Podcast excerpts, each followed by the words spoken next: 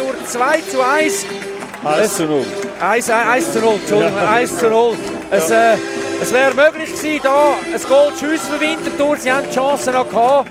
Aber äh, der Sieg von Lugano, muss man auch sagen, ist, äh, kann man auch sagen, alles in allem auch ein bisschen verdient. Winterthur hat ja. gute 20 Minuten am Anfang. Sie haben in der ersten Halbzeit drei gute Chancen gehabt. Lugano ein bisschen mehr Chancen, aber nicht so klare. Aber mehr Ballbesitz. Und in der zweiten Halbzeit hat dann Lugano viel mehr Chancen gehabt als Winterthur. Ja, insgesamt äh, muss man schon sagen, äh, geht absolut in Ordnung, dass der Lugano in die Cup-Runde weiterkommt.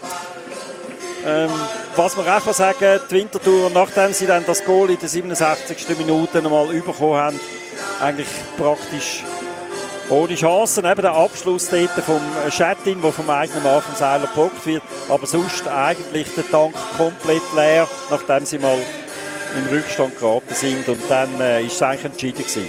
Das Goal ist auf folgende Jahr gefallen. Auf der linken Seite hat es einen Zweikampf gegeben zwischen dem Leckei, wo der Ball noch äh, hat und er ist dann äh, gekrempelt worden vom Arigoni, Schulter an Schulter.